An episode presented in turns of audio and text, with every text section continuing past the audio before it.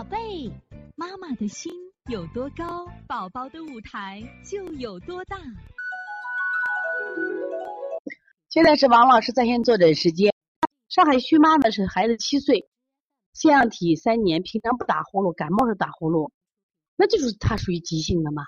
我跟你说，腺样体这个病啊，你不要当回事儿。为什么不要当回事儿？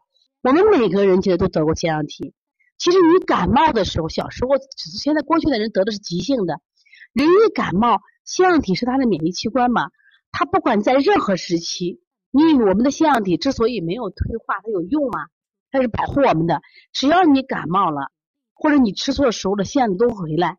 但是过去人吃食物蛋白质吃的少嘛，所以更多的可能是感冒引起的腺样体的这个肥大。结果他感冒好了就好了，他不算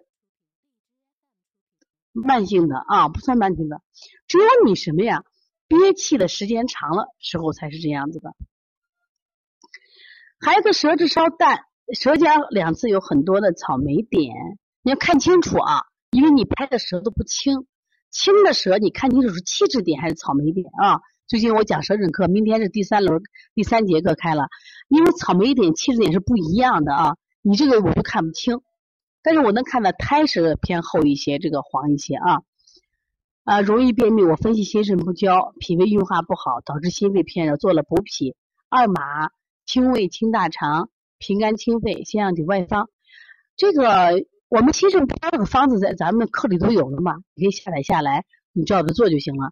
如果你的孩子上热下寒，我跟你说，如果舌尖红、舌尖草莓点多的孩子，基本下焦都是寒凉的。我说的都是准的，知道吧？都是准的。为什么我都敢说是准的？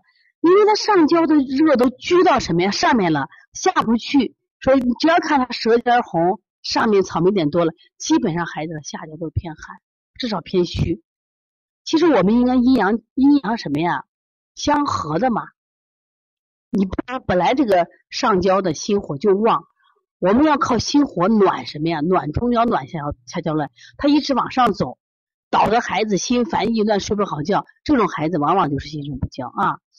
所以从现在开始学习小儿推拿，从现在开始学习正确的育儿理念，一点都不晚。也希望我们今天听课的妈妈能把我们所有的知识，通过自己的学习，通过自己的分享，让更多的妈妈了解，走进邦尼康小儿推拿，走进邦尼康的课堂，让我们获得正确的育儿理念。